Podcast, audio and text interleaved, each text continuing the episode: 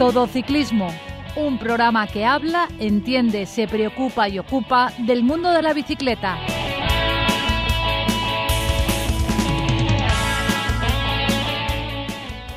Muy buenas tardes. Esto es Todo Ciclismo. Un programa que habla, entiende, se preocupa y ocupa del mundo de la bicicleta. Todo ciclismo. Recibir un saludo de Sari Zorio que hace posible que desde el control técnico llegue hasta todos vosotros este programa. Y de José Villena que nos habla desde la 102.5 Universidad Politécnica de Valencia Radio. Damos la bienvenida en el programa de hoy a don Francisco Fran. ¿Qué tal? ¿Cómo estás? Hola, buenas tardes. Y a don Francisco de Casa. Muy buenas. Automovilista. No se puede adelantar a otro vehículo si vienen ciclistas en sentido contrario. Ciclista. Rueda por el arcén cuando sea posible o en su lugar lo más arrimado a la derecha. No te olvides visitar nuestra web todociclismoradio.com. Comenzamos con las noticias que nos ha dejado el mundo de la bicicleta en estos últimos días, de la mano de nuestro colaborador Jaime Pérez. Diego Milán del equipo Your Bike ha sido el ganador de la tercera y última etapa de la Vuelta a la provincia de Alicante, que ha tenido inicio y fin en El Campello. El vencedor de la Vuelta a Alicante ha sido Tobias Perry del equipo La Toba, que se ha metido en una escapada que ha dejado sin el maillot amarillo a Jürgen Ramírez del equipo Manuela Fundación. También decir que un hombre de 60 años ha fallecido en Benidorm tras ser atropellado por un vehículo cuando iba en bicicleta, según han confirmado a Europa Press, el Centro de Gestión de Tráfico de la DGT. Ya pasando a internacional, Egan Bernal ha escrito su nombre en el palmarés del Giro de Italia al conquistar la 104 edición de la Corsa Rosa después de cumplir y de no sufrir mucho en el transcurso de la misma eh, y ganar, al final ha ganado gana eh, la última etapa, lo que es la contrarreloj. En internacional también decir que Brent Van Moer ha estrenado su palmarés en Isoir de la mejor manera. El belga de 23 años ha ganado la jornada inaugural de Dauphiné, que costaba un recorrido de hasta 7 cotas de tercera y de cuarta categoría. Y para acabar, Arnaud Demaré del equipo francés de G ha ganado la última etapa y también se lleva la general de la, de la prueba Boucres de la Mayenne. Ciclista. No sueltes nunca las manos del manillar. Bueno, don Francisco de Casa, eh, perdón, don Francisco Fran quería decir. Eh, comenzó el domingo pasado eh, la Dauphiné Libere, que eh, es la prueba, vamos a decir, entre el Giro y Tour más importante que se celebra. Yo esperaba una nómina de corredores más importantes en su salida, pero hay muchas bajas, ¿no, Paco? Sí, bueno, realmente es la prueba preparatoria del Tour de Francia junto con la Vuelta a Suiza. Entonces están, son etapas de 7-8 días donde van a medirse y a prepararse para el Tour. Hemos visto que en la Dauphiné este año han faltado los dos primeros candidatos al título del Tour, que son eh, Pogachar y, y Roglic. No, incluso Alaphilippe creo que tampoco está. Entonces, bueno, parece ser que las estrategias de preparación para el Tour van cambiando. Eh, como el Tour este año también es durísimo, alguien teme llegar al final eh, sin fuerzas. Entonces, lo que van a hacer es una preparación específica para arrancar el Tour de menos a más y no, y no tener el pico de forma antes de hora. A mí lo que me llama la atención es que prácticamente años anteriores a la Dauphiné, eh, eh, bueno, eh, iban, participaban los aspirantes al, al Tour. Pero se ve que las preparaciones de estos últimos años van cambiando y justamente eh, Pogachar y, y Roglic, los dos que estaban luchando eh, a muerte eh, en la edición eh, del 2020 del Tour, pues llevan una preparación muy, muy, muy similar. Sí, ten en cuenta que son los dos rivales, se marcan de cerca y además eh, el Tour tiene algunas subidas por 2.000 metros y se ve, se ve que últimamente compensan mejor una semana de stage en una alta montaña, sea en Canarias o sea en Sierra Nevada o en los Alpes, eh, hacer tus pruebas allí sin, sin, sin machacarte y eso pues oye, si al final de, de los que han ido al, de los que van al Tour hay algún ganador que no haya hecho ni la Vuelta a Suiza ni la, Dauphiné, ni la Dauphiné, el año que viene en la Dauphiné no era ni el tato. Seguro. Ahora, eh, parece ser, parece ser no, eh, las etapas de la Dauphiné eh, esta, en esta edición eh, son eh, duras. Sí, bueno, es, eh, la Dauphiné es, es una comarca, una, una, extensión que forma parte de la, de, la, de la idiosincrasia del Tour de Francia y sobre todo tenemos que fijarnos el sábado y el domingo, que son las etapas finales prácticamente. Eh, hay una etapa eh, con un puerto que es un puerto mítico, que es eh, Eujus Plain, que, lo, que es el que baja a Morsin, es un puerto famoso de toda la vida, donde se han labrado unas gestas importantísimas en el ciclismo. Ahí es donde Perico pues, eh, estuvo a punto de ganar su tour, que perdió por unos pocos segundos con, con Roche que según dicen bajando pues eh, se empujó de algún coche porque no podía ser que cayó muerto cuando llegó allí y le sacó unos segundos en el ah, tour. en la subida aquella bajo la niebla que no se, nunca se supo. Fue ahí en ese puerto mm, sí sí ahí siempre era niebla. Entonces es un misterio cómo Roche llegó allí eh, y le sacó unos segundos que no, de donde apareció. Y luego está también la gesta de, de Greg Lemon con, con Bernard Hinault. En ese puerto yo creo que dijo adiós ya Bernard Hinault porque eh, fue Lemon tirando de él, del mismo equipo, y al final, pues oye, eh, se produjo relevo generacional.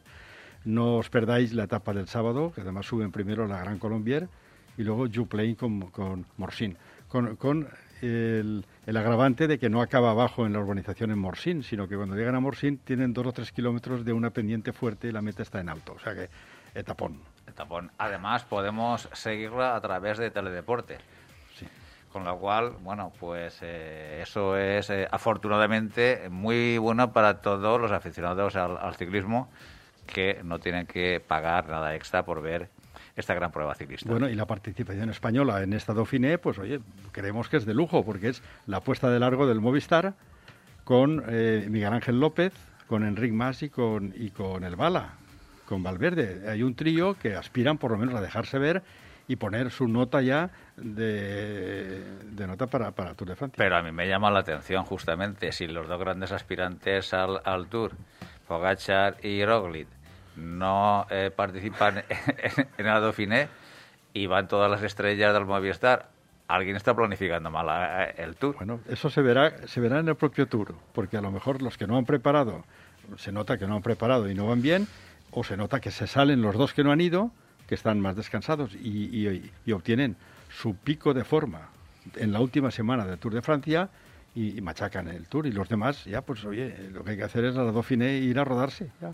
La verdad es que sí. Bueno, pues esta es la gran cita deportiva de la presente semana, con final el próximo domingo.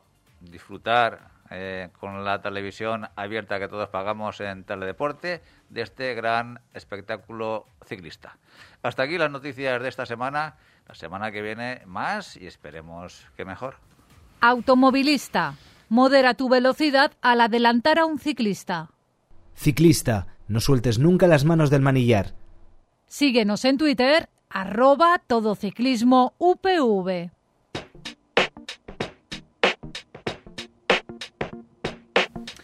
En el programa Pepe ya hemos hablado en varias ocasiones de seguros ciclistas. Cierto. Lo que pasa que se nos ha escapado un pequeño detalle que nuestro invitado nos viene a contar hoy. Hemos hablado así un poco sin pensar un poco en las limitaciones de edad.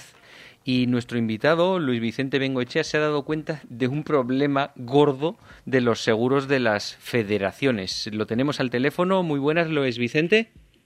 Hola, buenas tardes. ¿Qué hay? A ver, ¿Cuál es ese problema del el seguro de las federaciones para ciclistas? Pues el problema es que ofrecen una, una opción que es la de sacar el carnet ciclista para poder actuar, digamos, tranquilamente cuando se va de cicloturista, pero ese carnet ciclista no lo dan si tienes más de 70 años. Te pone un mensajito de lo sentimos, pero no está usted dentro del rango de edad para obtener el carnet ciclista. ¿eh? Y yo lo que no me parece normal es que hasta ahora haya estado pagando mi seguro, incluso en algunas épocas estuve federado, porque lo del carnet ciclista es moderno, y de repente me dicen que ya soy muy viejo para ir en bicicleta, más o menos. O si quiero ir en bicicleta, voy sin asegurar. Pero eso del carnet ciclista que comentas es lo que se llama el seguro de la federación. ¿O es otro tipo de...? Es, es un, un carnet que incluye un seguro. Sí. Cuando uno, cuando uno entra en las páginas de la federación, de la federación en mi caso de la Federación Cántabra, pero también he entrado en la página de la Federación Castellano-Leonesa, y pasa lo mismo porque prácticamente es la misma página, ofrecen una opción que es la de ser cicloturista sin estar federado. Y eso es lo que llaman el carnet ciclista. Ah, vale, vale. Yo no sé si eso existe en Valencia. Pepe, ¿tú sabes si existe? No, a mí no me, no me suena. Eh, no, salvo que esté este, este último, estos últimos años. ¿Eso es algo Antes nuevo, no- Luis Vicente? no existía. Sí, es, al- es algo nuevo. ¿eh? Sí. Yo primero estaba federado como, como cicloturista independiente, ¿eh? pagaba más que ahora. ¿eh? Y hace, puede ser que hace dos o tres años, apareció la opción del carnet ciclista. Entonces yo me acogí a ella porque salía más barato y porque además prácticamente el seguro que ofrecía era el mismo que, que estando federado. Y además, como yo no pertenezco a ningún club, pues me venía muy bien. ¿Y cuál es el precio de La ese sorpresa seguro? ha sido... ¿Perdón? ¿El precio cuál es? Eh, Pues el precio va, va aumentando dependiendo de las características, Sí. pero me parece que anda por los 25 euros al año. o así. Ah, O sea, bueno, no es un precio bien. desorbitado. Está bien, sí. Y, y, y otra pregunta. eh, entonces, esto es eh, un carnet diferente de estar federado. ¿Y el de estar federado también tiene el problema de más de 70 años o no? No, pero es que a mí em, es que no lo sé, porque no he intentado federarme ya. Sí, Una vez que salió el carnet ciclista ya no me preocupé de federarme. ¿eh? claro. Directamente iba al carnet ciclista y me dicen esto, pero me temo que esta cuestión sea un problema que tiene la federación con los seguros, que no quieren asegurar a nadie que tenga más de 70 años. Porque me ha pasado con mi seguro privado, yo tenía un seguro de vida y al cumplir los 70 años ya ese seguro caduca y no, y no hay no hay la opción, el seguro desaparece. Uno está pagando hasta los 70 años O sea, o, una o- cantidad, te mueres este antes de era- 70 años o ya no te sirven para nada los seguros, básicamente. exact- exactamente. Todo, todo lo que se ha pagado antes de los 70 años se lo quedan ellos para, para pagar a los que se mueren antes de los 70, supongo. Vaya. Y yo supongo que el problema sea que tiene la federación con que las aseguradoras no, no aseguran a gente tan mayor. Claro, supongo que el problema vendrá parece- de parte de las aseguradoras y la federación ya se- le será imposible si, si las limitaciones son como, que como comentas. Lo que a mí me parece es que para luchar contra eso, quien mejor puede hacerlo es la federación, porque ya, eh, ya estamos hablando de una cantidad de seguros tan grande que puede negociar un tipo de, No, y, de y- prolongación, y además, aunque sea otro precio. pero además Luis ¿Eh? Vicente, lo que 70 años tampoco es una edad tan enorme para andar en bici. Yo veo todos los fines de semana muchísima gente por encima de ahí. Y yo, yo me encuentro bien, de hecho hago 35 kilómetros al día en bicicleta, pero lo que no me parece bien, ya digo, es que nos dejen tirados simplemente por llegar a los 70 años. Hay gente que a los 50 está peor que yo a los 70, ¿eh? y a esos en cambio sí que les dan el seguro. Luis ¿Verdad que Vicente, es curioso. buenas tardes, soy Pepe Villena. Bueno, eh, Sí, co- dígame. comparto eh, totalmente las palabras que estás diciendo y si es así que eh, la Federación Española de Ciclismo no deja federarse a mayores, a cicloturistas mayores de 70 años, me parece un atropello, un atropello al ciclismo, al cicloturismo nacional, porque hay un porcentaje de españolitos que la Federación Española de Ciclismo le está diciendo que no, tú ya no vales, tú al retiro. Pero, al retiro, pero Sí. ¿qué, qué retiro? Si justamente cuando uno se jubila es cuando más tiempo dispone de cuando más... eh, Al principio, porque dependiendo, respetando la salud o no que, que- que- que se tenga esas edades, pero si uno ve los pelotones enormes por las carreteras españolas entre semana, el 85% son jubilados y la mayoría y el resto por ciento Y el resto- y el resto y el deben, resto deben por estar en el paro. Claro. Eh, Pues es que la es, cuestión es que es, eh, la es que es- que es una es que es una auténtica aberración si eso es así que la Federación Española de, de Ciclismo no admite a mayores de 70 años es para hacérselo mirar. Porque aquí Por somos eso- todos eso- españoles. Por eso en los correos que nos, eh, que nos pasamos ¿eh? Os dije que al que teníais que entrevistar era el presidente de la federación, que os aclare. Iremos, iremos ahí también, sí. ¿Cuál es, cuál es la situación? Porque es que yo lo único que puedo decir es cuál es la situación que me afecta a mí. Sí, sí, yo sí, no sé exactamente. La federación me puede decir, tú tienes 70 años, las aseguradoras me piden un certificado médico. O sea, a mí me parece normal.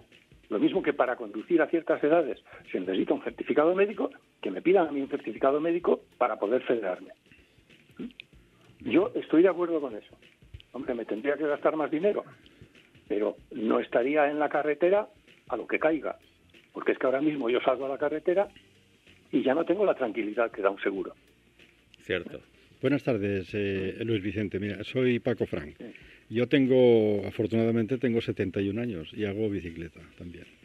Sí. Y de momento no llevo ningún seguro, pero estoy pensando en hacerme uno combinado y huir, por supuesto, de la federación. La federación, cuando cumple 70 años, considera que tu cuerpo no está para competir. La federación es una federación deportiva competitiva y organiza carreras y marchas Pues- y piensan que nosotros no tenemos que ir. Pero perdona, pero entonces que no tengan el carnet de cicloturista. Correcto. El carnet de cicloturista eh, o la licencia de cicloturista debería de entonces de, de decir que, que no la emite la Federación Bueno, Española de Ciclismo. Entonces, mi, mi consejo es, como es luchar contra un muro y una pared, eh, mi consejo es hacerse un seguro en una empresa privada que te puede asegurar, incluso hacerte un seguro combinado, que incluye las reparaciones de la bici y las caídas y todo en carretera. Y además te aseguran también eh, de todo. ¿Pero Entonces, eso lo has mirado ya, Sí. Paco? ¿Y sigue existe? Sí, esa- eso existe, y te, antirrobo, antirrobo y también de salud.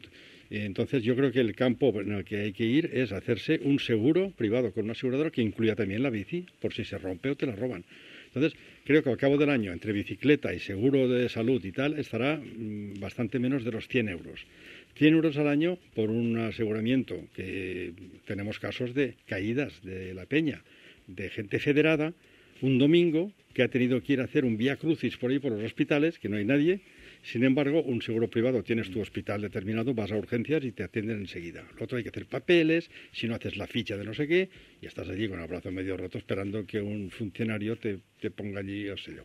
Entonces, mis- mi, mi, mi consejo para gente que no compite, gente que sale a pasear por la carretera y quiere tener un aseguramiento de salud, es acudir al seguro privado, que seguramente te dará más satisfacción que la propia federación. Yo Sí, también, pero el, el problema es que yo considero que la federación puede hacer más fuerza y puede conseguir un mejor precio en ese tipo de seguros ¿eh? cuando son, no digo miles, pero igual cientos de personas los que se van a acoger a ese seguro. seguro, eh, Luis Vicente. Yo estoy, estoy eh, contigo, por supuesto que sí, porque cuanto mayor número, eh, la asociación que represente a un mayor número de posibles eh, personas que pueden suscribir ese seguro, más fuerza tienen. Es que eso, eso, eso es obvio. Y la federación, entre otras cosas, está para conseguir esas cosas, para el ciclismo nacional. No nos olvidemos que estamos hablando de, de- de toda España y que el número de, de cicloturistas de mayores de 70 años es en España es enorme. Es enorme. Es un, además, es un potencial, un, un colectivo que si una asociación privada tuviese la visión eh, empresarial del negocio que hay ahí, es que incluso una empresa privada debería de tomar la iniciativa y quitarle ese, eh, vamos a decir, iba a decir monopolio, no, el monopolio, pues sí, el monopolio que tiene la Federación Española de todos los seguros de todas la- las eh, eh, cicloturistas y, gente que compite. Porque eso es un, un- un negocio realmente inter- interesante. Pero voy más, a- voy más allá todavía. Es decir, eh, hay personas, como es mi caso, donde salimos a practicar el ciclismo, pero no con una bicicleta convencional, no con la bicicleta al uso. Yo tengo un trique, es decir, una bicicleta de tres ruedas. Y yo he intentado federarme y cuando, cuando pongo el tipo de vehículo con el que salgo, me dice que el seguro no cubre ese ciclo. Vamos a ver, eso es un ciclo. No es un ciclo, es un triciclo. Sí, sí. Y resulta que la propia, no, estoy hablando ahora en este caso de la Federación de Cicloturismo, la Federación Española de Cicloturismo. A, estos chicos como el que hemos entrevistado varias veces, Diego Ballestero, que va de una handbike, seguro que eso tampoco estará incluido. No, no, lo sé, no lo sé si, vamos a ver, yo estoy hablando...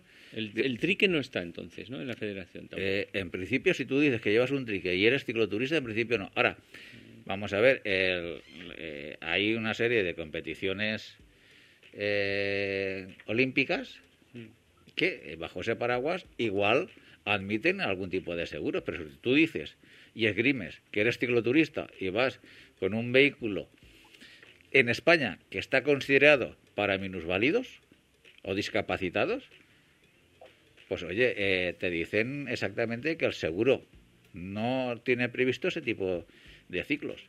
Con lo cual dices, estoy hablando de la Federación Española de Cicloturismo, que ya me han dicho por segundo o tercer año que no, me asegura. Que es diferente la de ciclo. Hay dos, cicloturismo y ciclismo. Hay, hay una Federación Española de Cicloturismo y la Federación Española de Ciclismo. Profesional, digamos. los profesionales, que no tienen nada que ver una con la otra, ni se relacionan, nada. Vamos a ver, estaban integrados en, en, origen eh, la Federación Española de Cicloturismo, los, eh, vamos a decir, que los que los fundaron estaban integrados eh, primero en la Federación Española de Ciclismo dentro de la sección de cicloturismo y mm, viendo el histórico de la Federación Española de Ciclismo con el cicloturismo, que realmente ha sido nefasto, bajo mi opinión, que yo también he estado metido ahí y sé cómo han funcionado, lo único que se aprovechaban era de los miles de, licencias que sacaban a nivel nacional y del dinero que eso suponía para la Federación Española de de ciclismo, pero que no repercutía luego en el colectivo que pagaba, porque eso ha sido así. Entonces, eh, ante el abandono, eh, se ha generado y se, y se, fundó la Federación Española de Cicloturismo. Y bajo la denuncia que está diciendo Luis Vicente Bengoechea, vamos a ver, es que si eso es así, y además de, es así porque lo está diciendo él y lo está, y lo está padeciendo en sus carnes, vamos a ver, a mí me alarma muy mucho en manos de quién está el ciclismo español. Yo, vamos, lo entiendo y lo veo así. Sí son las condiciones que se dan y se, dicen como estamos comentando en este momento. Bueno, eh, Luis Vicente, pues nada, eh, vamos a intentar en otro programa contactar con algún miembro de la federación que nos eh, ponga al día cómo está esto y si tienen planes futuros y desarrollar este asunto un poco más, a ver y a ver si tenemos suerte y podemos conseguir que, exista ese seguro que ahora mismo no existe, aunque la opción que comenta Paco Frank de buscarse mientras tanto y para no salir un poco desatendido tampoco está tan mal. Pues estoy deseando saber qué es lo que contesta, porque a mí cuando les he mandado correos no me han contestado todavía. o sea, todavía esperando una respuesta. Es que seguramente es que tú ya no les interesas. no, no, está claro. Yo, estoy muerto para ellos. Ah, sí, desgraciadamente. Muy bien, pues, eh, pues nada. Pues nada, Luis, buenas tardes. Luis Vicente, muchas gracias por haber estado y hasta Adiós, adiós, buenas tardes. Un abrazo a todos. Automovilista. Los ciclistas siempre salimos perdiendo. Por el bien de todos, cumplamos las normas. Ciclista. Es conveniente que salgas siempre que puedas en grupo. Búscanos en Facebook. Todo Ciclismo UPV Radio.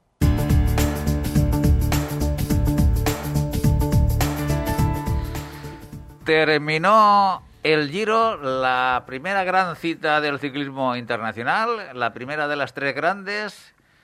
Paco Fran, ¿con qué regusto has terminado tú la edición del Giro 2021? Pues bueno, con un, no sé, con una contradicción final, porque yo os acordáis que yo era muy partidario, este Giro es de los más duros de la historia. Sí, cierto. Con una etapa reina de 212 kilómetros y 5.600 metros de desnivel acumulado, con tres de los grandes puertos míticos del mundo. Y se tuvo que suspender por la lluvia y se quedó pues en un puerto y medio. Y bueno, y, bueno eh, me, me he quedado un poco desilusionado, pero sobre todo a partir de Montalcino. A partir de este rato, para mí el Giro ya no era otro. Es decir, alguien metió ahí 35 kilómetros de grava, mm, asustaron a Renko Benepul bajando, que no tiene destreza para grava, y a partir de ahí pues eh, se descabezó lo que era la, pugna inicial de que si Renko le podía disputar el, Giro a Bernal, y para mí perdió muchísimo interés a partir de ese día. de tal manera que lo único que recuerdo como cosas que anoto para el futuro son un sprint bonificado, donde se jugaban tres segundos hace, en la mitad del, del, Giro, donde Renko de Benepul arrancó desde atrás y superó a Filippo Gana y a Egan Bernal para virlarles algún segundo en la clasificación general. Eso para mí era el Giro. ¿eh? la lucha por un segundo a mitad de la etapa. Eso me, ilusionaba muchísimo. Sí, señor. Contra, contra Gana, que todos sabemos quién es Filippo, y, contra Bernal, que iba a muerte por los segundos entonces. Y luego al final me he quedado con una pugna en la etapa más larga del Giro, que era la etapa de 231 kilómetros, la antepenúltima, que era una etapa monótona, pero con un final, los 40 últimos kilómetros eran llenos de puertos de tercera y cuarta concatenados, parecía una clásica de Holanda. Y ahí vimos otra de las cosas importantes del Giro. Fue la pugna entre Alberto Betiol y, y Remy Cabañá. Es decir, saltó Cabañá, se fue Betiol detrás, le va cogiendo, lo dejó de rueda. O sea, eso fue eh, un ciclismo de los de antes. Teniendo en cuenta que Betiol era el espléndido ganador del Tour de Flandes hace dos años y lo ganó con todo merecimiento. En el Paterberg pegó un estirón y se dejó a los favoritos detrás. Sabíamos que era un gran ciclista. Y esta etapa no lo demostró. De lo demás, pues el mejor equipo, evidentemente el Ineos tiene un señor equipo, ha llevado en volandas casi siempre a Egan Bernal. Egan Bernal ha tenido una mitad del Giro bastante fuerte, donde aprovechó un par de días y le sacó segundos a los demás. Y menos mal, ¿eh? Fíjate que por ser ahí un poco... Y, el día de la etapa reina, eh, digamos, del sábado pasado, donde se cortó la marmolada y el pordoy, pues oye, había terreno, porque desde abajo, desde, desde eh, desde Agordo hasta Col de Santa Lucía y subir el paso Giau para acabar en Cortina, eran 40 o 50 kilómetros de ascensión permanente y era una etapa, a pesar de haber quitado los otros dos puertos, una etapa muy dura, que se vio agravada con la lluvia, con la posible nieve que había arriba en el Giau y con ataques de origen, que se fueron siete u ocho corredores que tenían opciones en la general todavía, y bueno, vimos que el equipo Ineos hizo su trabajo y al final en el Giau se quedó solo Gambernal, hizo una bajada contenida, pero llegó el primero a Cortina d'Ampecho y tuvo hasta tiempo de quitarse el chubasquero y entrar con la maglia rosa.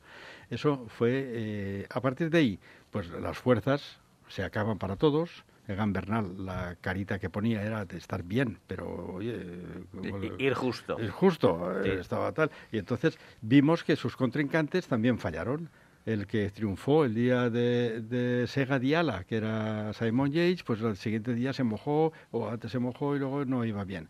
Y iban cambiando de contrincante.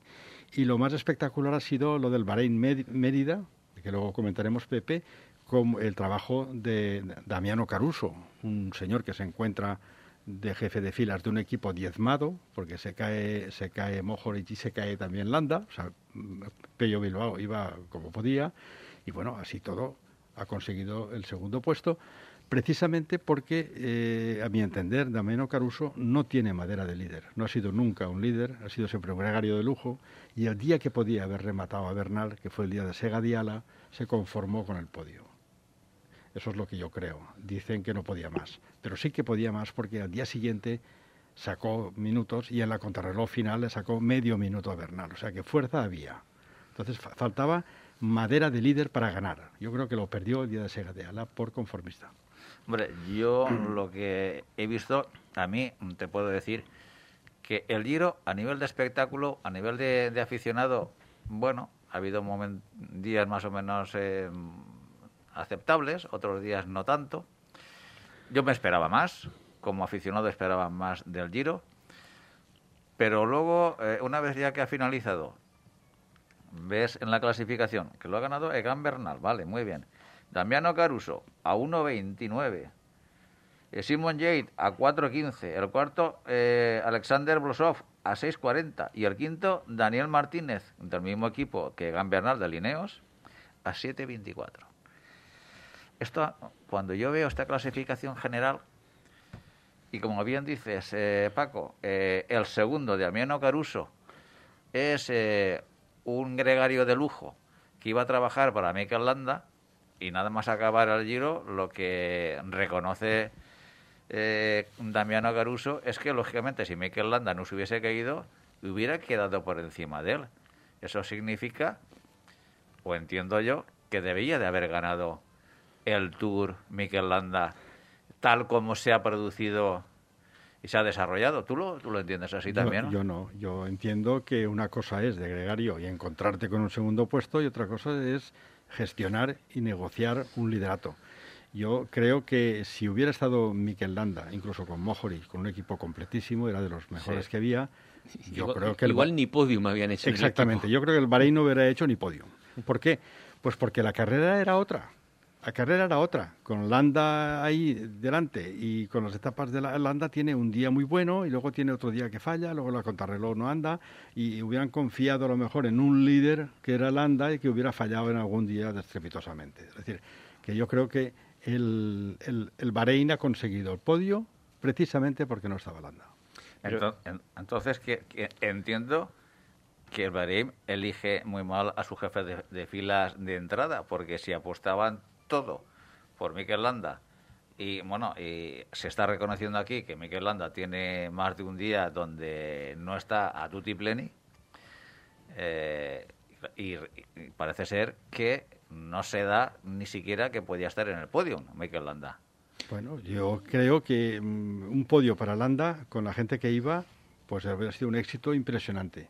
Yo no lo ponía en el, en el podio nunca. Sí, al otro, ¿por qué? Pues porque el otro ha hecho una carrera a la contra, se ha encontrado, lo que le ha faltado es el día, el día de eh, ni el equipo ni él estuvieron a la altura de asaltar el liderato. Sí, pero lo, cierto es que al final, para mí, eh, ha quedado muy descafeinado el Giro, muy, muy descafeinado el Giro, en el sentido de que los grandes actores que se esperan estén en el Tour Aquí ha vendido, a, a, a, menos el Gran Bernal, todos los demás han sido actores secundarios. Bueno, no está nada mal, ¿eh? El plantel, compararlo con el año pasado. El año pasado no sabíamos ni a un nombre del eh, que ganó. Eh, ojo, ¿eh? Y fíjate, este año, aún suspendiendo todo lo que han suspendido, el puesto 11 el año pasado quedó a 11 minutos y este año a 25 minutos. Correcto. Esa, esa es una observación que yo quería hacer.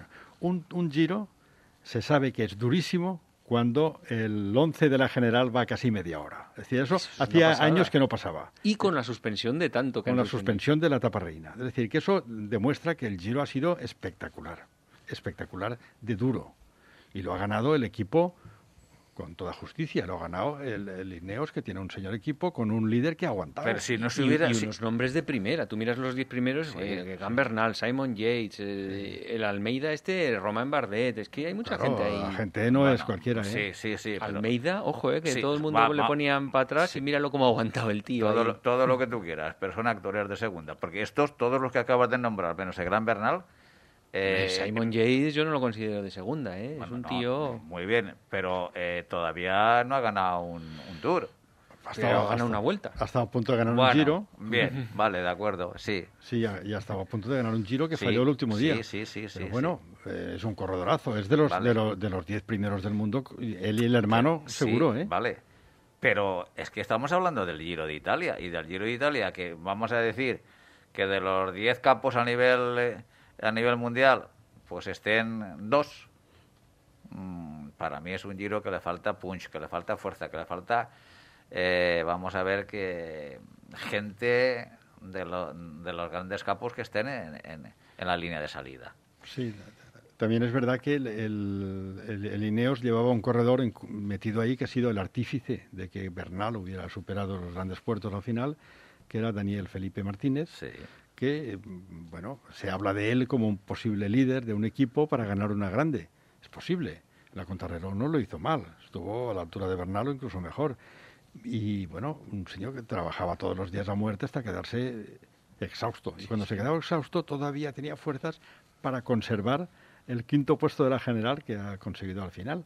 Bueno, pues este señor estuvo el año pasado de líder del Education, Education First, de líder y lo fichó Lineos porque de líder de un equipo, pues no, no tienes madera para ganar, ni equipo tampoco. Entonces, se han ido todos a donde pagan, que es el Lineos, que Lineos tiene un plantel de 30 corredores donde 10 pueden ganar grandes vueltas. Sí, es cierto. Y, y mi Romain Bardet ha hecho segundo y tercero en el Tour.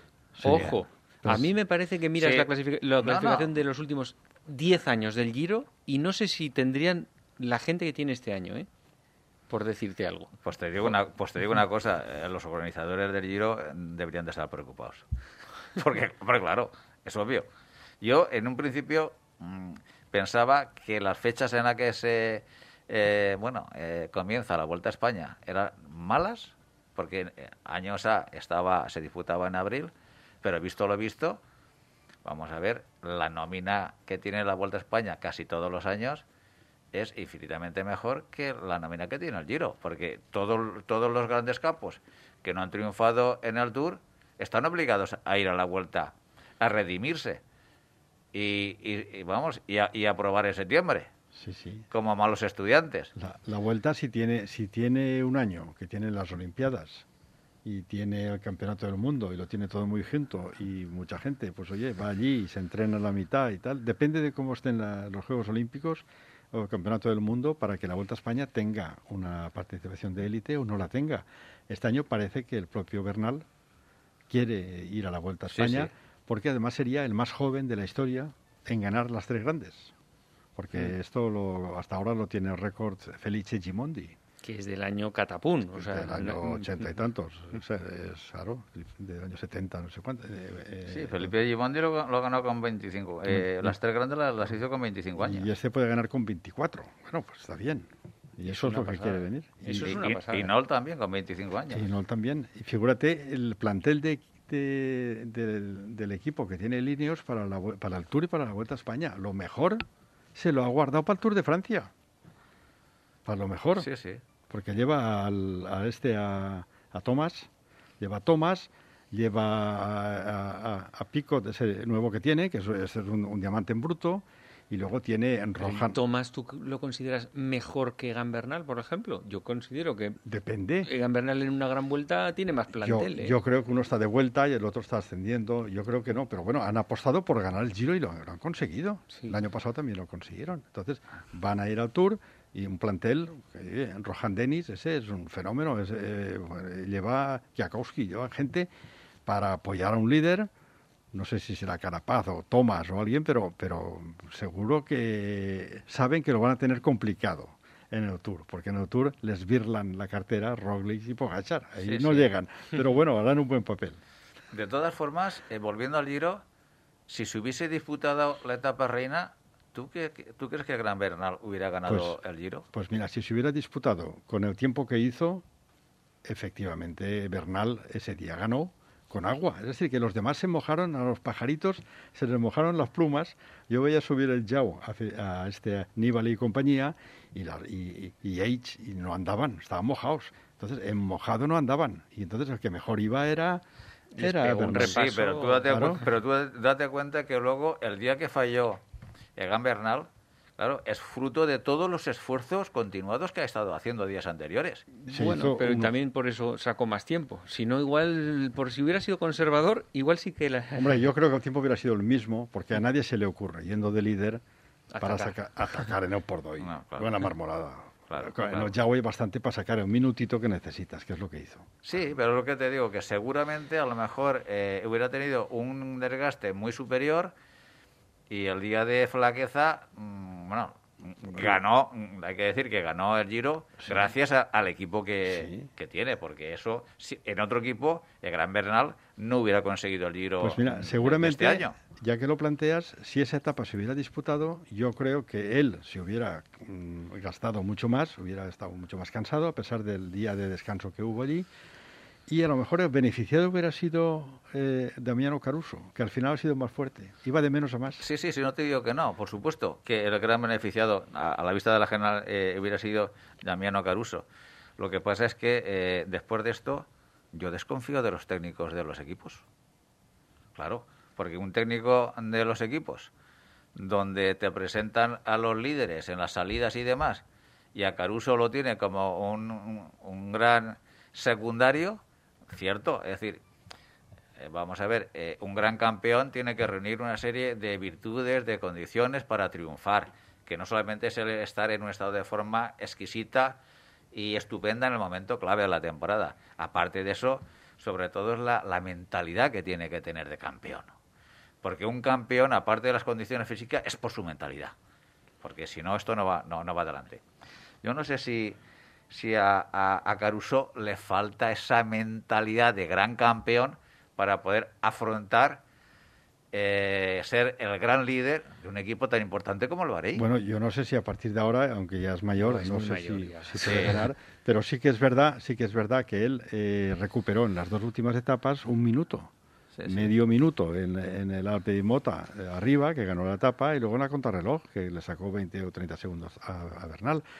Yo creo que él no se lo creía.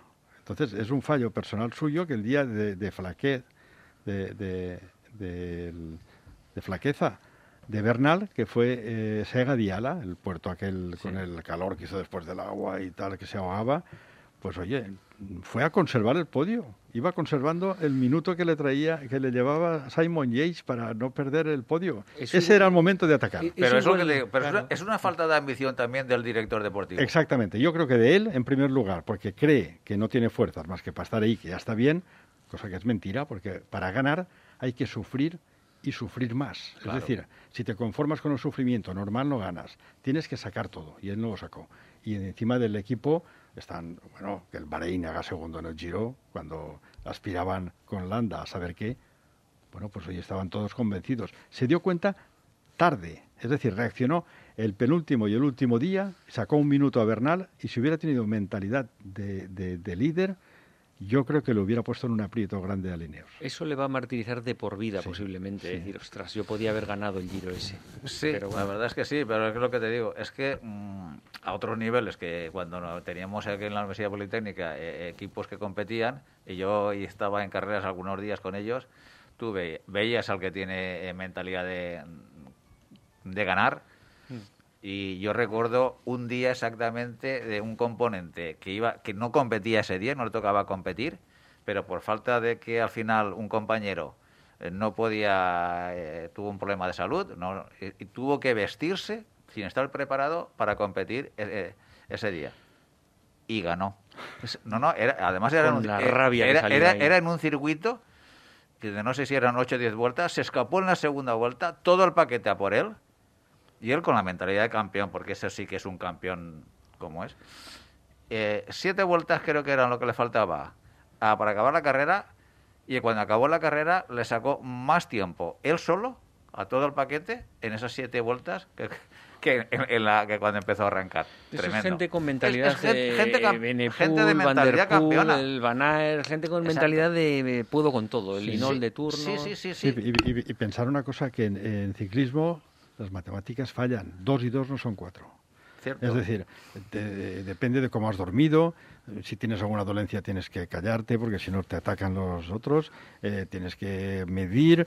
Te crees que estás bien y, y cuando te aprietan un poco te sacan de punto, te pones en la cola, intentas poner delante, canta la gallina y te dejan. Es decir, y a veces el equipo manda por delante a tirar al equipo de Simon Yates en tres etapas. Y digo, esto lo van a reventar. Y el equipo de, de Blasov tuvo dos etapas importantes tirando los de azul Sí. a ver si desbancaban a Vineos. Eh, Se equivocaron totalmente. En los últimos dos kilómetros no había ni uno de esos. Habían quedado todos fuera. Es decir, Sí. es muy difícil. Dos y dos no son cuatro. Claro, si se ponen a hacer ese, el agresivo donde decís, a lo mejor la cagan. Y ya no hacen ni podio, es que Ni nunca se sabe. Que Sí. por cierto, visteis también otro detalle curioso que es el Yao, ya visteis cómo estaba aquello de nieve, mojado, todo, que Romain Bardet hizo el récord de la bajada, Sí, sí. aún Sí. estando mojado. Sí, sí. Bueno, yo, yo he visto, eh, entrando en YouTube, he rescatado, que lo podéis encontrar, una filmación de la subida del Yau, porque el avión estaba bloqueado y no había imágenes en directo del día del Giro. Ah, ¿se ha visto luego, después a Un posteriori? aficionado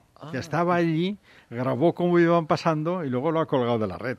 Entonces, bueno, es impresionante en la cima del Yau cómo pasaban de uno en uno.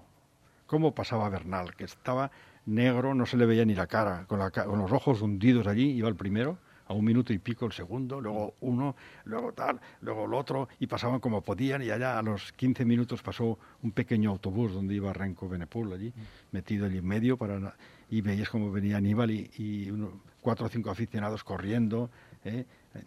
Diciendo cosas a los corredores. Ese, ese es más interesante, ese momento del aficionado, que lo que nos dio en la RAI en ese día. que fue nada. Y, y de, de la, y de la gran decepción del, de este Giro, que, que podemos ¿Quién? hablar de, de Benepul. Ebenepul, Ebenepul, vamos a ver. Ebenepul es un chaval, por decir algo, de 21 años, que con 16 años estaba jugando de medio volante en el Anderlecht, en Bélgica. Era un corredor, era un jugador de fútbol que tenía futuro. 16 años, ¿eh? O sea, un jugador de fútbol bueno, o sea, ya destacado en de, el del. Anderlecht, Sí. de primera línea. Y el hombre, pues oye, por lo que sea, se deja el fútbol y se pone a correr en bici. Y coge la bici a los 17 años. Claro, con 19 años se va a la vuelta de, de, de San Sebastián, creo que San Sebastián, se descuelga un kilómetro y medio, luego los recupera todos, los pasa por delante, subiendo al último puerto los pasa y gana. ¿Quién es ese? Un tío de 19 años, esto no puede ser. Si aquí hay tíos bragados que están en... Bueno, luego se va a la Vuelta a San José, allá a Argentina, y gana con una pierna un puerto, un puertaco allá de, de 20 kilómetros de subida. Ha ganado, de las 14 cosas que ha corrido, ha ganado 12. Lo ha ganado todo, con una pierna además. Y, y se cae. Se cae por el puente, el Giro de Lombardía, el 15 de agosto del año pasado, se cae por el puente, que si veis las imágenes, yo no comprendo cómo un ciclista es capaz de caer por el puente. Porque si vas por medio de la carretera y encuentras un pretil, pues oye, la carretera es más ancha. Claro. Entonces te tiras para el centro y no vuelas. Se cayó allí, estuvo allí, que sí, que si la columna, oye, nueve meses mm, curándose y sin coger la bici, sin competir, y se presenta en el Giro. Y aparece. Toda la prensa especial dice, oye, vamos a ver qué hace Renko. Nosotros también lo decíamos, es una sorpresa. Sí, sí, Pero puede, puede ganar, puede ganar y puede perder, efectivamente. ¿Qué le pasa? Que no tiene destreza con la bicicleta. Compite con- contra un Bernal que con 15 años era campeón del mundo, subcampeón del mundo de mountain bike. Sí, sí. Ese, ese hace caballitos, como Sagan. Entonces, claro, domina mucho la bici. Y este no la domina. Y cuando ve grava, le pasa como a mí. Cuando ve grava, se frena y se le sacan.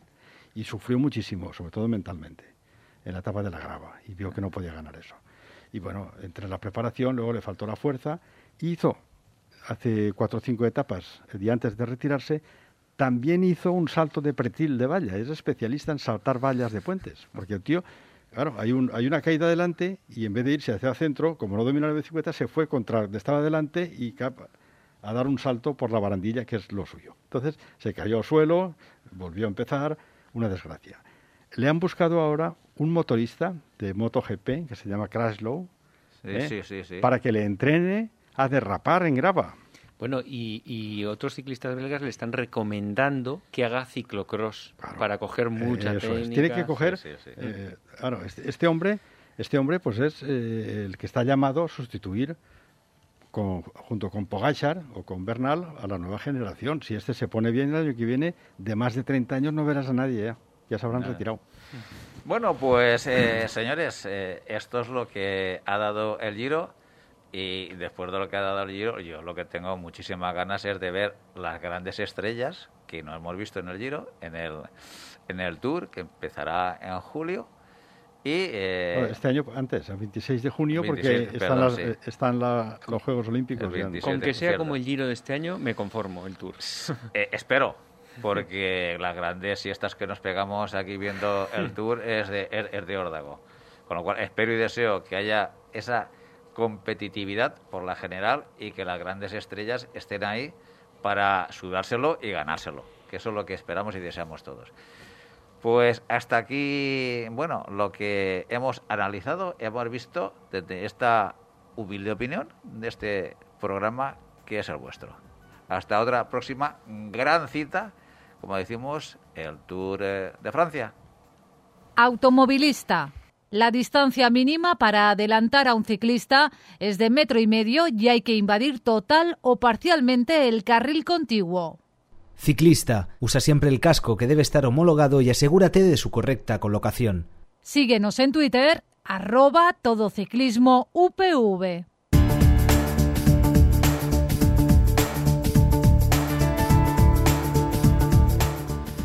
Vamos a hablar a continuación con Vicente Atsuara. Don Vicente, buenas tardes.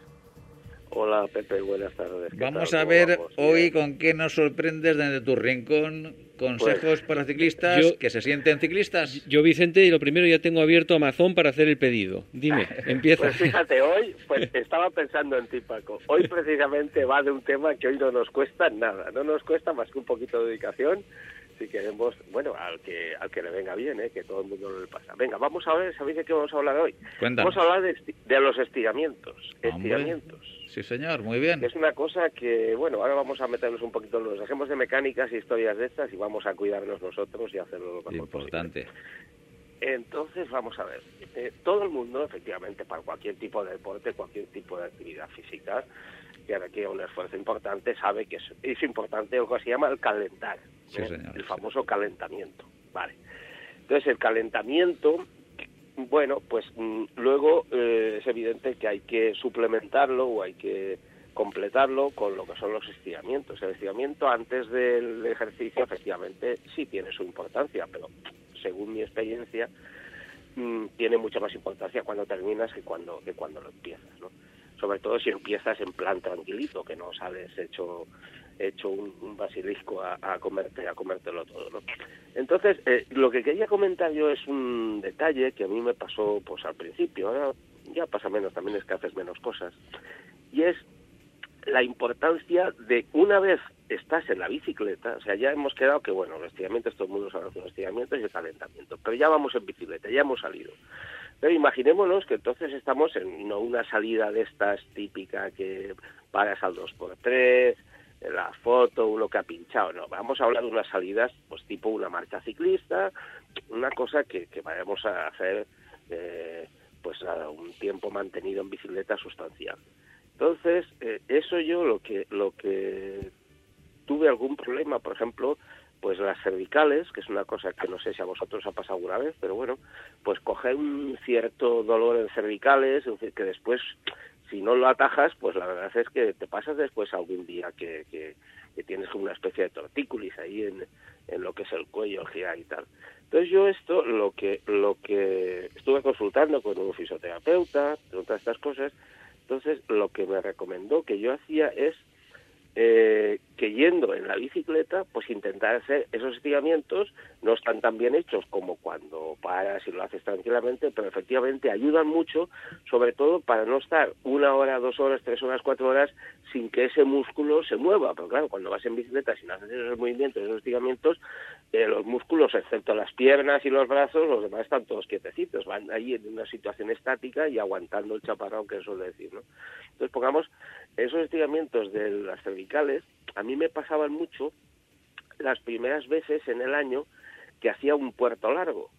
No sé si por la posición de escalada, la posición como pones el cuello cuando vas subiendo, lo que fuese, el caso es que tenía mucha tendencia a cogerme eso. Entonces, pues me dijeron eso, dijeron, bueno, pues tú después, cuando estés así, o a mitad puerto, o cuando tengas un descansillo y tal, igual que bebes o comes o haces esos, pues entonces haces así, te pones, estiras hacia atrás y hacia adelante, o sea, mueves el cuello hacia adelante y hacia atrás, tensándolo un poquito para evitar, pues eso, ese anquilosamiento de los músculos. La verdad es que me fue muy bien, muy bien. Ya tenemos el cuello. ¿Qué más cosas nos puede venir bien hacer estiramientos? Que eso solo hemos visto a los, a los profesionales muchas veces. Pues ponerse eh, de pie sobre un pedal y lo que es la pierna recta, estirarla, que el iscotibial y todo esto se estire bastante y luego con la otra pierna. Eso se ve muchas veces, en los ciclistas. También funciona eso. Otra cosa que podemos hacer estiramientos también, los riñones, que no ha cogido alguna vez un poquito de lumbalgia por situaciones, pues entonces coges y te, te arqueas un poco hacia atrás, cogiendo bien el manillar, te pones de pie, arqueas hacia atrás, y todas esas cosas os puedo asegurar que el que haya padecido alguna vez cosas de estas, funcionan, pero que muy, muy bien. Ya digo, no obstante, lo ideal es cuando termines, sobre todo después de una sesión muy larga, muchas horas en bicicleta, pues llegar y entonces, pues eso, enfriar tranquilamente, hacer estiramientos, pero ya eso se hacen tranquilamente en casa o incluso, como nos ha pasado alguna vez, yo recuerdo haber hecho marchas ciclistas, en los cuales había unos masajistas, unos fisioterapeutas, yo mi hija me pela, unos fisioterapeutas eh, preparados allí con camillas que te ponías allí, eso sí, después de hacer una buena cola y te daban un repaso que te quedabas nuevo. Eso supongo que lo habréis visto vosotros, no sé si lo habéis hecho una vez, pero yo sí que yo sí que lo he hecho una vez, hice cola para que me hicieran eso. Yo lo he visto hacer. Pepe, esa, esa es un poco la idea, ya te digo, es... eh, Eh, pero ¿eh? a mí yo tengo una duda, eh, Dime, Paco. Yo Pepe. he sufrido mucho, sobre todo a principio de temporada, con los lumbares. Cuando empezábamos a subir, bueno, en, la época cuando empezábamos a, preparar las, las marchas cicloturistas y demás, eh, pues a partir de marzo, que ya empezaba a, a subir el Oronet, por ejemplo, pues a plato, ¿no? Y, Sí. y bueno, pues para, para coger potencia y demás, pues bueno, era un sistema que, que yo llevaba y que soy a plato. El problema que las primeras veces yo acababa con los lumbares destrozados. Pero eso, eso- eso es, Pepe, también... A ver, a ver, en esta no me pillas, Vicente, que en lo de los estiramientos. Ay, claro, que yo esto claro, también lo tengo bastante revisado. Y el, Y por a que ejemplo... el- funciona- a que funciona muy bien. Hombre, Eh, claro. Paco, a que funciona muy bien. Es ¿eh? que no hay color. Hay grupos que en- exactamente que funcionan muy bien. Yo todos los días hago estiramientos eh, por la noche. Entonces, por ejemplo, lo que comenta Pepe de los lumbares, que te duelen mucho, que los riñones, que tal, eso es una, dolencia clásica en la bici porque tú vas elongando, como vas sentado en la bici y doblado hacia adelante, vas elongando toda esa zona y comprimiendo la delantera. Entonces esos se están acortando todos los tendones o la musculatura delantera y hay que estirarla con ese estiramiento que has dicho tú. Hay que, hay que compensar, digamos, hay un, un- un des- pues eso, un de- una descompensación de los ambos músculos, ¿verdad? Y entonces tienes que... Claro, tienes que hacer Tienes ese que decías tú de doblarte hacia arriba, digamos, sí. en- desde el suelo doblándote hacia arriba. Ese es uno de los más importantes para hacer en la bicicleta. Yo creo que hasta diría por encima del cuádriceps y el isquiotibial, ¿eh? Y luego también están los hombros, que en la bici se tiende mucho a llevarlos hacia adelante y se te van echando hacia adelante todo el tiempo. También es otra cosa que hay que, eh, contra una puerta, por ejemplo, abrirlos los hombros todos los días para que algo vayas compensando la musculatura del dorsal. Sí, pero cuando tú encima de la bicicleta, Vicente, eh, ya tienes que empezar a hacer eh, estiramientos, es cuando el estiramiento lo tienes que empezar a hacer antes de que no Ah, te exacto, molestias. exacto, exacta- exactamente, sí, Claro. sí, sí, claro, claro, antes, antes. Antes para evitar que eso llegue. Claro. Eh, a principio, eso no llega de golpe, pero tú cuando, imagínate, lo de los, lo de las cervicales es que yo, tú imagínate que te vas a subir el Tourmalet, Sí. eh, que son 18 kilómetros, que te puede costar una hora y pico subirlo. Bueno, pues entonces empiezas a subir y no te esperas ya al final cuando ya vas a- eh, con, con el cuello agarrotado, no, pues de cuando en cuando haces así, estiras un poquito, ¿sabes? Aprovechando eso y entonces eso hace que, que ese, ese, ese acortamiento que dice, que dice Paco y ese- esa descompensación muscular de unos, grupos con otros, si te llega, llega mucho más debilitado y llega más tarde. Y ya después aprovechas, y eso también es importante, eso lo hacía yo mucho, cuando las paradas, las famosas paradas en, en marcas como la que huesos, pongamos, que, que bueno, que, que de cuando en cuando pues paras a comer y paras a hacer pis y paras a alimentarte. Entonces yo en cada parada sí que aprovechaba ya, bajo de la bicicleta, entonces eso sí, ya tranquilamente me cogía con las manos la parte trasera de la cabeza del cuello, entonces estiraba hacia fuerza, claro, eso no lo puedes hacer en la bicicleta, lógicamente. Vicente, Eh, Vicente. El puntito final, ¿no? Mira, Eso no funcionaba muy bien. Vi- Vicente, soy, soy Paco Frank. Eh, Hombre, estoy total, totalmente de acuerdo con lo que has explicado. Es, es necesario estirar y calentar. Eh, vamos a ver, eh, sobre el calentar solamente un inciso. Es verdad que salimos lentos, no hace falta calentar tanto. Pero si alguna vez alguien tiene que salir y caliente, lo mejor es tumbarse boca arriba en un capó de un coche al sol. Te pones un paño debajo para no, para no quemarte los muslos y estás eh, tres minutos. La pierna queda caliente para empezar la- el Tour de Flandes. ya. Luego, segundo, Oye, eso, sí que, eso sí que no lo había oído nunca, Sí. Paco. lo que, lo que acabas de decir de subir un puerto y que te duelen las, las, eh, Las cervicales. las cervicales es una cosa normal por lo que acabas de decir. Entonces hay, hay muchas maneras de resolverlo. Una es hacer movimientos y otra cosa es de vez en cuando mirar el cambio, a ver si vas en el piñón.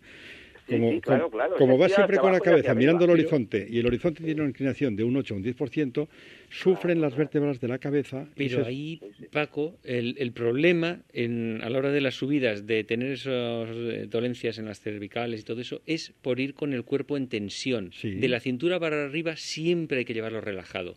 O sea, tú tienes que notar cuando vas en la bici en tensión y automáticamente relajar toda esa zona. Sí. Y que solo trabaje el tren inferior. Eso está claro, pero es que Vicente lo ha explicado bien, y es que subiendo le duelen las cervicales y es porque... porque la- va muy tenso. No, no, y porque la posición de la bicicleta No, y es una posición muy quieta, Una muy siempre la misma. es una posición que tú vas mirando arriba con un claro, ángulo de concentrado, 10 ¿verdad, grados, Paco? eh, Claro, de un, de un sí, 10%, y tienes la cabeza levantada por cuestiones de la orografía. Entonces, de vez en cuando mírate el cambio, ¿eh? a ver si va bien la cadena, y con eso te relajarás. Luego, voy en el quinto o en el sexto. Luego hay otra, otra manera de solucionar algo que has dicho. ¿Tenéis perro alguno? No. ¿Tú no, no tenéis perro en casa? Pues bueno, el que tenga perro, o que nos lo esté oyendo, cuando el perro se despereza, lo grabas. Lo grabas con el teléfono, con el vídeo y repites en marcha de la bicicleta lo que hace el perro. Hace El perro es sabio. sí El, perro hace estiramientos de delante, de detrás, de cuello, de culo, de En los gatos se ve más incluso, Bueno, que es gatos una y perros. pasada. Gatos que y se perros. levantan... Entonces tú eso reproduces encima de la bicicleta cuando tengas un momento de hacer esos movimientos. Oye, y llegará al final de la etapa perfectamente. Eso está bien. Bueno, pues si me, si me dejáis, antes de que se acabe el tiempo, es que faltaba un detallito, faltaba Sí, un detallito. cuéntanos. Y este os, va, este os va a gustar también. Vamos a ver, fíjate. Hay, eh, en general, ¿eh? En general, la gente que somos así globeguillos, que no, no nos tomamos las cosas tan esto. Yo creo que hay a veces un abuso, fijaros lo que os digo, un abuso de la posición de sentado en el sillín yendo en bicicleta. Y me explico. Yo creo que es muy importante, incluso aunque no vengan subidas, cada X tiempo ponerse en bailón, ¿eh? ponerse de pie en los, en los pedales y andar 50 metros, no más, 50 metros, pero cambiar la posición de ir siempre sentado y siempre en esa posición. Obviamente esto es mucho más importante cuando viene un puerto que cuando viene un llano, pero incluso en el llano eso funciona también fantásticamente. Perfecto, sí, Por lo menos ya os digo, mi, mi experiencia. Y la gente yo creo que abusamos muchas veces por aquello de que, bueno, como total voy llano, que no sé qué, pues voy sentado. No, no, es que es muy importante, pues eso, de cuando en cuando te levantas, te pones así, aprietas un poco y luego te vuelves a sentar. Y además, cuando te vuelves a sentar, notas un alivio, notas una cosa de decir, ay, qué bien estoy, claro, porque es que has cambiado la posición. Sí, señor. Perfecto. Mi, opi- perfecto. mi opinión. Muy bien, don Vicente, pues hemos tomado muy buena nota, la pondremos en práctica, aquellos que no la hayan puesto ya, porque sin duda es un beneficio para todos y cada uno de los que lo practiquen. Pues Vicente, un fuerte abrazo y te esperamos la próxima semana. Ansioso estoy. Venga, Muy un abrazo. bien. Hasta luego, ciclistas. Hasta aquí el programa de hoy, don Vicente Franch. Eh, Don, don Paco Frank. pues, el- uy, como estoy yo hoy de Parece fino. que hayas terminado el giro tú. Sí, sí que es verdad. Eh, don Francisco Fran, sí que estoy yo fino hoy con los nombres, entre otras cosas. Usted perdone. Don Francisco Fran, hasta la próxima semana. Sí, señor. Nos veremos. Don Francisco de Casa, nos vemos, nos escuchamos la- la- el próximo lunes. Hasta la semana que viene, Pepe. Y a todos vosotros os esperamos el próximo lunes a partir de las seis y media de la tarde y los jueves a partir de las doce del mediodía.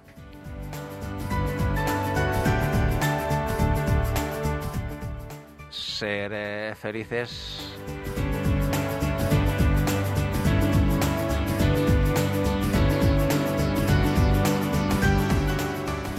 No te olvides visitar nuestra web todociclismoradio.com. Acuérdate de ponernos una reseña en iTunes.